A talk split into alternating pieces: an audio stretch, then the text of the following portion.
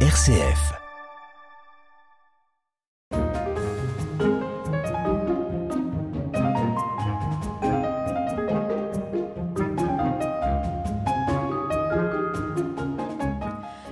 Le cœur de l'Ardèche, au Chélard. 3000 habitants, mais de nombreuses structures accessibles aux familles pour apprendre, s'amuser, profiter. Commençons par le château de la Chaise. Nous sommes reçus par Brigitte Chanéac, adjointe à la culture à la ville du Chélard, et Christophe Chambon, directeur des services techniques. Alors les origines remonteraient au XIIIe siècle. Et après, il a évolué au, au fil des siècles, donc il s'est agrandi euh, avec des tours supplémentaires. Il a passé le cap des, euh, guerres de religion euh, assez tranquillement, hein, euh, parce qu'ici, sur la région du Chélard, il y a eu des gros conflits entre les protestants et les catholiques. hein. ça a été vraiment un, bastion huguenot à un certain moment. Et puis après, il est passé de main en main aux familles. Il a échappé aussi à la Révolution. hein. Il n'a pas été brûlé ou, démonté. Et après, jusqu'à la Seconde Guerre mondiale, il est passé de la famille Sauzet à la famille Mimrel, qui était par alliance. Et on a eu l'épisode tragique euh, du, du 5 et 6 juillet 1944, donc que l'on appelle la bataille du Chélard, où euh, une colonne allemande est venue faire de, la répression, puisque le Chélard avait été déclaré libre par les résistants. Et donc le château, malheureusement, quand euh, les Allemands sont partis, parce qu'il avait servi de, poste de commandement, il a été brûlé, puisqu'il avait accueilli le maquis. Et il a été laissé à l'abandon jusqu'en 1989. Et en 1989, il y a une création de, de l'ASPB, donc l'Association de sauvegarde du patrimoine boutiérois, euh, pour euh, eh bien, redonner vie à ce bâtiment qui était très dégradé. Et donc du coup, euh, cette association, pendant 30 ans, a organisé des chantiers de jeunes tous les étés, pendant à peu près un mois. Et en 2018, euh, donc cette association qui avait rempli son rôle, eh bien, s'est dissolue et euh, a laissé euh, entièrement euh, à la mairie euh, d'aménager et de sécuriser le château. Donc depuis 2019, il est ouvert aux visites euh, l'été et on aménage chaque année euh, donc des pièces. Et on a une vue superbe hein, d'ici. hein. On domine un peu euh, bah, euh, le Chélard en fait. Alors le, le- le château, ben, il est- comme il date du Moyen Âge, il est en position haute, hein, donc en position dominante. Évidemment, il surveillait les vallées de et, euh, et de la Dorne. Et puis on a un magnifique point de vue aussi sur le rocher de Brion, où il y avait le, premier château de la région qui s'est installé autour du Xe siècle. Euh, donc ça c'est un site aussi qui est magnifique à voir. C'est un, ancien volcan éteint avec des, euh, des coulées basaltiques et d'orgues qui sont un petit peu dans tous les sens. Puis nous pouvons voir d'ici la Dolce Via qui va de la Voulte jusqu'à Saint-Agrève. Donc les familles euh, à vélo peuvent euh, longer la voie Rona, venir euh, chez nous par la Dolce Via et rejoindre même la voie Fluvia et repartir sur, le nord du département. Donc pour les, les familles à vélo, c'est un atout très important. Cette Dolce Via, c'est une ancienne voie ferrée qui a été euh, transformée en, en voie cycliste et, et qui marche beaucoup, puisqu'on a 40 000 vélos qui passent chaque année.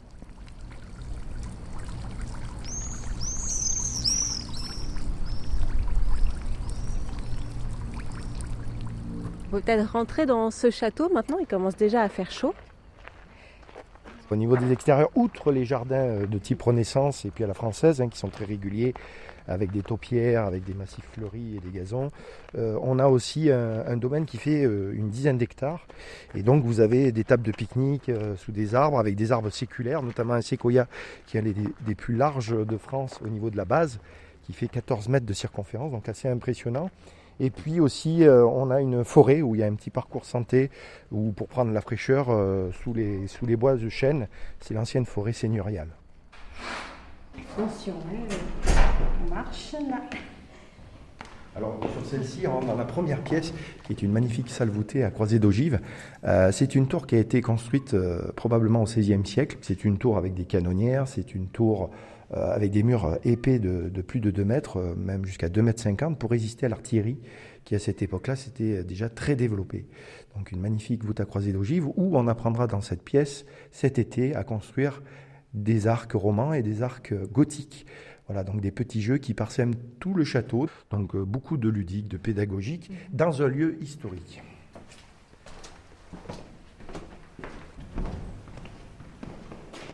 Alors nous venons de passer devant la buanderie où il y a la baignoire du Seigneur et nous ici, nous sommes dans une deuxième salle euh, très très belle. Euh, toutes les salles du rez-de-chaussée sont voûtées hein, donc, et celle-ci on est une voûte d'arête. Donc euh, c'est plutôt des voûtes romanes, mais euh, voilà, on a plusieurs types de voûtes et celle-ci c'est une voûte d'arête et on appelle cette, euh, cette pièce la salle de l'orangerie. C'est où le Seigneur recevait un petit peu et où il signait éventuellement les contrats. C'est l'une des plus vastes du château et donc il y a une reconstitution avec un trône médiéval prêt à rendre la justice dans cette pièce. Et, et vous voyez que dans chaque salle, pratiquement, il y a des jeux anciens, donc les familles peuvent, peuvent jouer pendant la visite.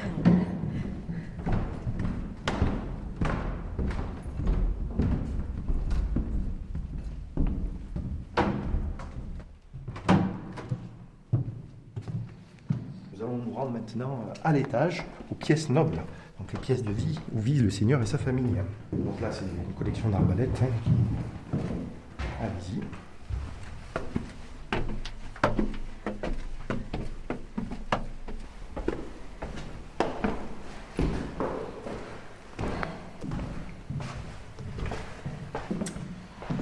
Donc autre pièce assez remarquable qui est la, salle de banquet, la salle haute. Donc on appelle ça aussi la holla. Donc ici elle est en configuration banquet avec euh, comme les enluminures qu'on peut retrouver du 14e et 15e siècle. Alors nous, nous, rentrons dans la garde-robe, qui est la nouveauté de cette année. Donc il y a des tentures qui sont tout autour des murs. Retrouvez un siège seigneurial où on pourra se prendre en photo, puisque dans cette garde-robe, vous aurez à disposition des vêtements euh, de avec. type médiéval et Renaissance, donc où les enfants, ou toutes les familles, ou n'importe qui pourra venir prendre un costume, un chapeau et se prendre en photo sur le trône pour laisser un très beau souvenir euh, de cette visite. Eh ben, merci beaucoup pour la visite de ce château, de la chaise au Chélar.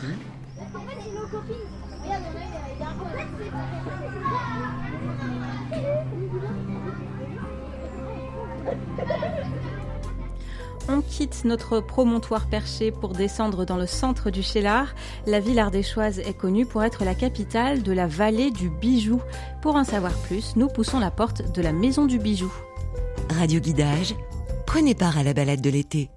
Léa Ville, bonjour. Bonjour. Chargée de communication à l'Office du tourisme Ardèche Haute-Vallée, nous nous retrouvons sur une passerelle où on découvre bah, l'eau. C'est les rieux qui coulent juste en bas. Alors là, juste en bas, c'est la Dorne. donc là, c'est vrai qu'on est dans la verrière. Tout de suite, on, on a l'eau à nos pieds. Donc l'eau qui a été un, une richesse très précieuse pour développer euh, l'industrie du bijou puisqu'elle a, elle a développé, euh, elle a aidé à, faire fonctionner les machines. À l'époque, euh, donc il y avait les tanneries, les moulins, euh, les moulinages de la soie. Puis après, le, le bijou qui s'est développé, donc ça, ça, a été très précieux pour faire marcher les machines et puis pour laver les métaux aussi ensuite des bijoux. Voilà. Donc maison du bijou, on peut peut-être se, déplacer. Je vois qu'il y a des, y a des QR codes pour les audio guides. C'est une maison que n'importe qui peut visiter tout au long de l'année? Oui, tout au long de l'année, on est ouvert, donc euh, en visite libre accompagné d'un audio guide qui va vous expliquer un petit peu justement euh, tout le savoir-faire du bijou, les techniques de fabrication. Euh, donc voilà, vous pouvez déambuler dans les espèces d'exposition accompagné de l'audio guide. Alors c'est une vallée effectivement où euh, bah, beaucoup de, de, bijoux et une grosse industrie du bijou qui, qui s'est faite. Euh, Est-ce qu'elle existe encore aujourd'hui? Est-ce qu'elle perdure? Alors là, on est toujours actuellement dans la vallée du bijou, donc c'est vraiment un savoir-faire qui a perduré. Euh, ça a commencé en fait en 1868 avec Charles Murat qui est venu s'installer euh, donc euh, sur la commune voisine Saint-Martin-de-Valamas où il a euh, donc développé euh, une usine. Donc voilà, à l'époque, il y avait justement la main-d'œuvre des, moulinages qui, qui, fermaient, il y avait cette richesse de l'eau dont on a parlé. Donc euh, ils ont pu développer cette usine-là. Il a, voilà, donc c'était un orfèvre parisien, Charles Murat, qui est venu sur Saint-Martin-de-Valamas, donc il a développé ce savoir-faire. Et aujourd'hui, ça perdure puisqu'on a voilà, cette renommée un petit peu de, de ce savoir-faire-là, avec des artisans qui ont développé leurs propres entreprises, leurs propres usines. On a une usine assez conséquente sur le Chélar, on a beaucoup d'artisans bijoutiers. Et à Saint-Martin-de-Valamas, on a encore justement l'atelier d'époque du 19e siècle qui se visite et à côté une pépinière d'entreprise où des artisans peuvent justement développer leur activité. Effectivement, l'atelier du bijou à Saint-Martin-de-Valamas, où les enfants peuvent notamment euh, toucher les objets et s'inventer bijoutier. C'est ça, c'est vraiment une visite complète euh, qui complète la, maison du bijou, puisque là-bas, on est vraiment sur une immersion dans euh, le quotidien d'un ouvrier de l'époque, où on va pouvoir manipuler les, bijoux. On est sur les ateliers d'époque du 19e siècle, donc c'est vrai que c'est vraiment les, les, deux facettes. Là-bas, on est plus sur l'immersion, et ici, à la maison du bijou, on va plutôt découvrir l'histoire et les techniques de fabrication, plus voilà, c'est un peu plus concret sur les techniques. Eh bien, allons-y alors. Allons-y.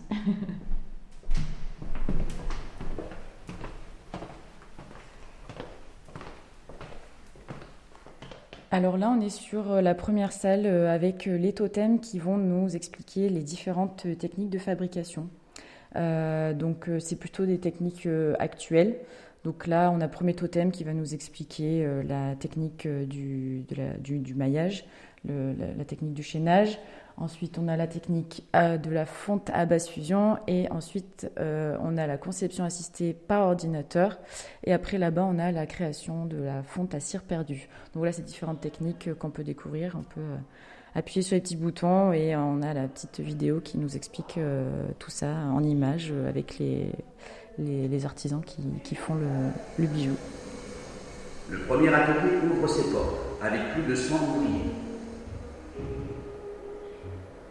La production est riche et variée. Et voici les belles élégantes, couvertes des plus belles parures. Les hommes ne sont pas en reste, avec briquets et pommeaux de canne. Charles Murat fait des émules. Et année après année, de nombreuses entreprises voient le jour. C'est ainsi qu'est née la vallée du Bichon. Et après, donc, on passe justement dans l'espace euh, où on explique un petit peu les, différentes époques. Euh, le bijou a traversé voilà, différentes époques. Donc on avait d'abord l'art nouveau, euh, où là c'était plutôt des formes euh, plus de... On abandonne le, réalisme et on va aller sur euh, la, nature, l'animal. et après on passe sur l'art déco, et là c'est après la Première Guerre mondiale, donc on va être sur des, des choses un petit peu différentes, des choses un peu plus carrées, linéaires. Et le bijou c'est transformé aussi, comme toute, toute mode en fait, hein, puisque c'est vraiment quelque chose qui, symbolise aussi euh, la mode. Je me suis alors rendu compte que ces bijoux, qui étaient généralement très peu précieux, avaient tous un sens. Un sens qui s'attachait à la personne qui les portait. Ils accompagnaient la vie de chaque individu dans ce que les ethnologues appellent du berceau à la tombe. Donc il y avait beaucoup de raisons de s'intéresser à ces bijoux qui avaient des formes extrêmement diverses. Et ensuite, on va passer donc euh, sur l'espace showroom où là on a voulu euh, mettre en avant le bijou, euh, comme ben, on, en parlait tout à l'heure, c'est un accessoire de mode en fait hein, finalement. Donc là, on a, travaillé avec euh, des, créateurs euh, de mode. donc on, a fait une exposition sur des mannequins de, vêtements où on, a mis des différents bijoux et on retrouve des vitrines de chaque artisan bijoutier de la vallée du bijou. Là, on arrive sur un espace un petit peu plus ludique. Donc, en fait, on a un tapis rouge avec les photographes qui nous attendent euh, pour faire notre petit défilé euh, si on, en a envie. Euh, avec des petits panneaux sur les côtés qui nous permettent de se faire une petite beauté de bijoux. Donc, on choisit, voilà, là, j'ai choisi les colliers. J'ai envie de mettre celui-ci. Je le glisse et l'effet miroir en fait me permet de, me rendre compte de ce que ça donne sur moi. Donc finalement je ne veux pas lui. On va tester les boucles d'oreilles. Ah, celle-ci, c'est pas mal. Voilà. Et après, on peut faire son petit défilé. Et qu'est-ce qu'on peut faire avec ces enfants ici euh, l'été? Est-ce qu'il y a des animations prévues pour eux? Oui, alors euh, cet été, euh, pour la première fois, on fait un jeu aventure à la Maison du Bijou. Donc c'est le secret de Murat. Donc c'est les mercredis du 19 juillet au 16 août, du 10h à 11h30. Euh, donc en fait, on vous raconte un petit peu une histoire. Donc Charles Murat, dont on a parlé, qui a laissé un coffret secret qu'on a retrouvé, mais on n'arrive pas à l'ouvrir. Donc pour l'ouvrir, il va falloir résoudre des énigmes, etc. Donc c'est très très ludique en famille, ça, ça marche très bien. Euh, et pour compléter, on a parlé de l'atelier du bijou. Donc, euh, comme on disait, il se découvre également en visite animée. Euh, donc là, c'est tous les jeudis cet été où vous allez enfiler la blouse d'un ouvrier d'époque et pouvoir vraiment naviguer dans, l'ancien musée et vivre le quotidien d'un ouvrier. Donc, c'est assez très ludique aussi pour les enfants puisqu'ils peuvent manipuler, voir les machines, etc. Donc, voilà, c'est deux visites en famille à faire pour découvrir la vallée du bijou. Donc, l'une sur le Chélar, l'autre à l'atelier à Saint-Martin de Valamas. Eh ben, merci beaucoup Léa Ville de nous avoir fait visiter donc, cette maison du bijou. Merci à vous.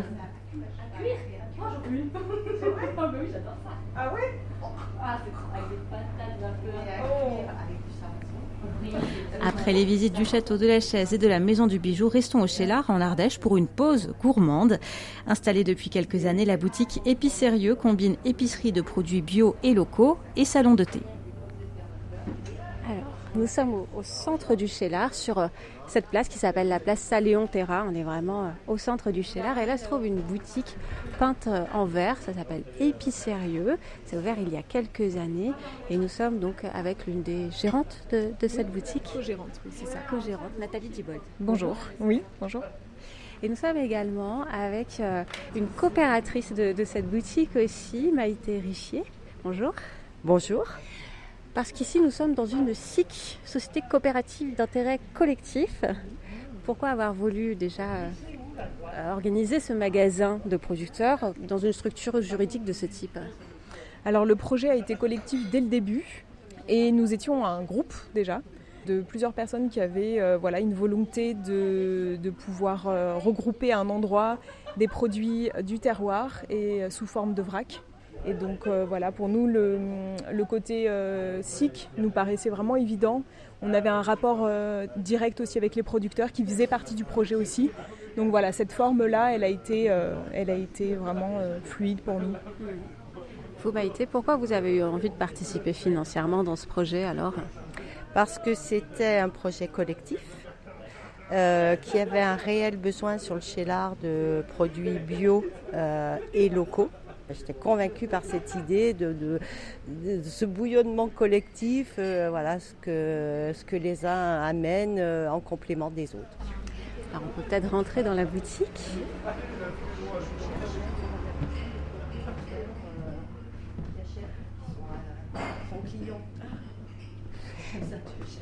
Alors qu'est-ce qu'on trouve en fait à Épicérieux Qu'est-ce qu'on peut dire? C'est une épicerie, mais un petit peu plus que ça.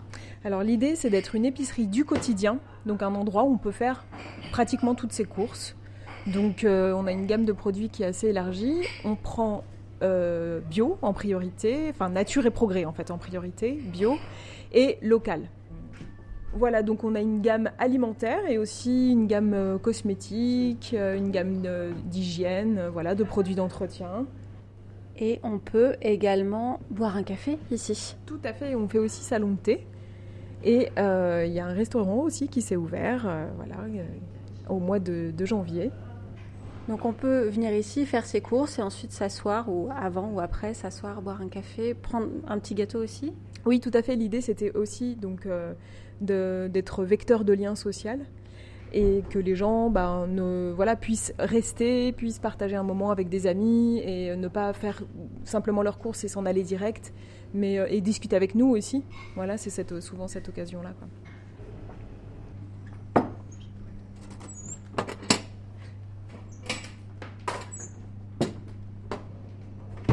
Et alors ce restaurant, le Resto Perché, ça se trouve au-dessus. Concrètement, quel est le lien euh, peut-être juridique euh, avec vous, euh, avec vous Épicérieux, le Resto Perché?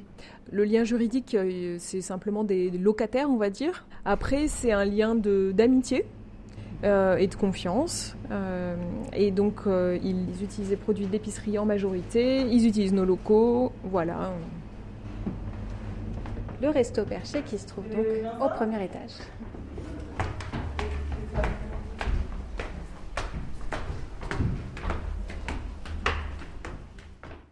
Donc là, on est avec Louise et Vincent du Resto Perché.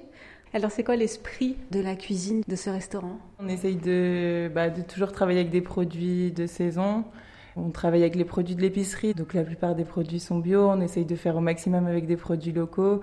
Et puis l'esprit, c'est de surprendre les gens avec des saveurs un peu qu'ils n'ont pas l'habitude de d'avoir dans leur assiette, et puis des belles présentations. Et donc Vincent, pour vous, c'était naturel de faire une cuisine euh, locale, euh, bio, avec euh, une alternative végétarienne? C'est quelque chose que vous avez mûri au fil de vos expériences? C'est quelque chose que j'avais déjà imaginé depuis un certain temps. C'est sûr que j'envisage pas de travailler avec des, produits qui ne soient pas de, pleine saison. Des fois, on fait des petites exceptions. On va forcément chercher des choses un peu plus loin, les épices, des, choses qu'on n'a pas forcément de manière accessible au niveau local mais on fait, on fait en sorte de travailler le plus possible avec les, avec les producteurs du coin. Et en effet, c'est un super moyen de mettre ça en avant, ce type de cuisine, de travailler avec l'épicerie en même temps, qui nous fait le travail en amont de nous mettre en contact avec des producteurs qui sont intéressants, des maraîchers euh, dans le coin qui, qui travaillent très bien et qui ont beaucoup d'énergie. Beaucoup Radio Guidage, RCF. Donc de retour dans l'épicerie, je voudrais vous demander, Nathalie Dibold, quelles sont les perspectives pour euh, Épicérieux Quelles sont les envies aussi? Alors, je ne vais pas répondre pour Épicérieux parce que c'est beaucoup de monde Épicérieux, mais je dirais les miennes, ça serait de trouver un moyen d'être vraiment un soutien pour euh, le développement de l'agriculture locale. Voilà, euh, donc aujourd'hui, on va plutôt dire que c'est les producteurs qui nous aident. On est aussi un lieu de, réseau pour eux et d'échange, voilà, de mise en lien mais pouvoir faire plus et euh, penser à des mutualisations, pouvoir euh, voilà, faire, euh, faire différentes choses avec eux. Et aussi développer un petit peu plus ce, dont on avait envie à la base aussi, c'est faire des ateliers. On a, on a, commencé à en faire, il y a eu des ateliers lactofermentation, il y a eu des choses assez différentes pour les enfants. Mais voilà, développer, avoir en fait plus, prendre plus le temps pour ça, développer des ateliers du soir, des, petites conférences, des cafés, débats, des, ce genre de choses.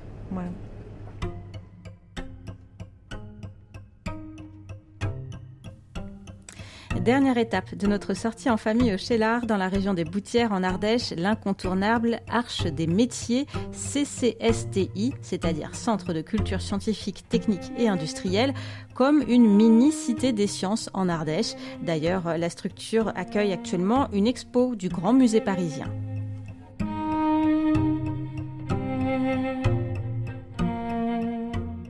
On va en parler avec Naomi Dumas. Bonjour. Bonjour. Euh, vous êtes euh, la responsable du CCSTI euh, qui regroupe l'Arche des métiers Planète Mars sur la commune de Mars et l'école du vent à Saint-Clément. On se trouve ici à l'Arche des métiers. Par quoi commence la visite? Alors ici, quand vous arrivez à l'Arche des métiers, on vous propose deux expositions.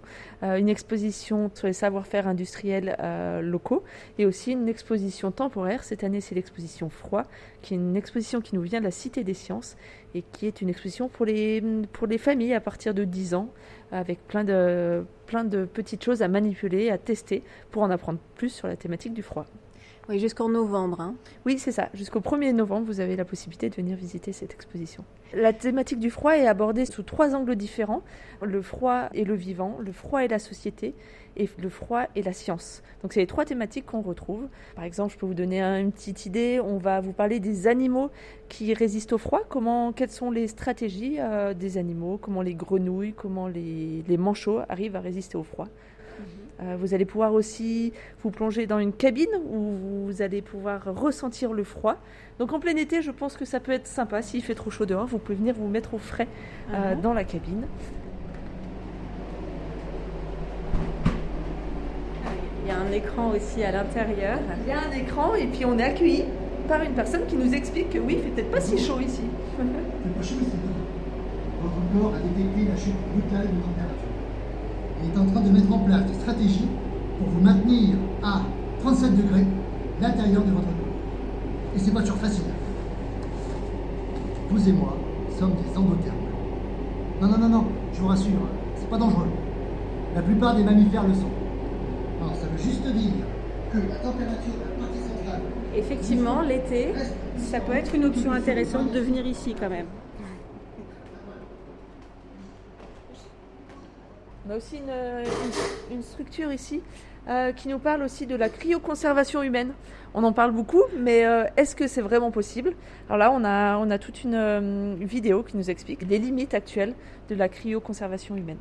Oui, une vidéo qui se trouve sur un support comme l'endroit où est conservé Hibernatus, un peu l'endroit qu'on peut s'imaginer. C'est exactement ça. L'idée, c'est de mettre en scène un petit peu cette thématique.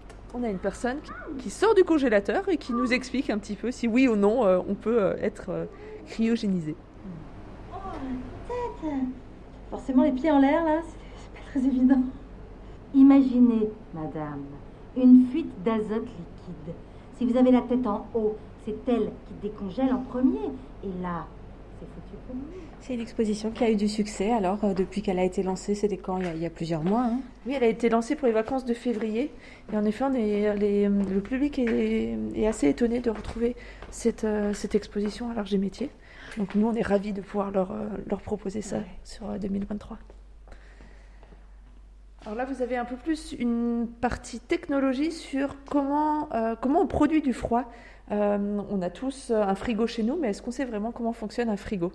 Et on vous propose le défi d'essayer de, ranger votre frigo, essayer de ranger correctement, parce que je pense qu'on sait tous qu'il y a un rangement qui doit être fait, mais peu ne le connaissent. Donc là, on a, les, on a tout ce qu'il faut, on a les œufs, on a le lait, on a les courgettes. Et l'idée, c'est d'ouvrir le frigo et d'installer euh, tout ce qu'il faut au bon endroit. on installe tout, donc les légumes, la, viande, les, conserves. Euh, une fois qu'on a tout rangé, on peut fermer le frigo. Et là, on attend le verdict de savoir si on a réussi à ranger correctement notre frigo ou pas. Vous avez correctement placé un produit. Pour en savoir plus sur leurs conditions de conservation, sélectionnez un produit. Alors là, on voit qu'on n'a pas été très bon et qu'on n'a placé qu'un seul produit correctement. Mais là, vous voyez sur l'écran, ça nous dit qu'en haut du frigo, on est plus à 4 à 6 degrés. Au milieu, on est sur la zone la plus froide. En bas, on a le bac à légumes. Donc c'est vraiment très ludique pour apprendre à savoir ranger son, frigo. Euh, donc voilà, je pense que ça peut servir à tout le monde.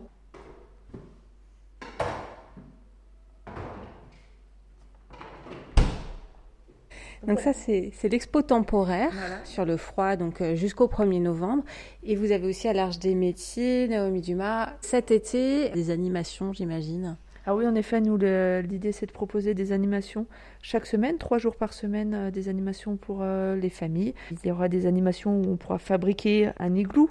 On aura des ateliers de land art, de, de bulles, des animations sur la robotique. On aura plein d'animations pendant tout l'été. Euh, voilà, on peut aussi noter par exemple un Happy Mercredi qui aura lieu le 16 août. Ce sera un spécial enquête.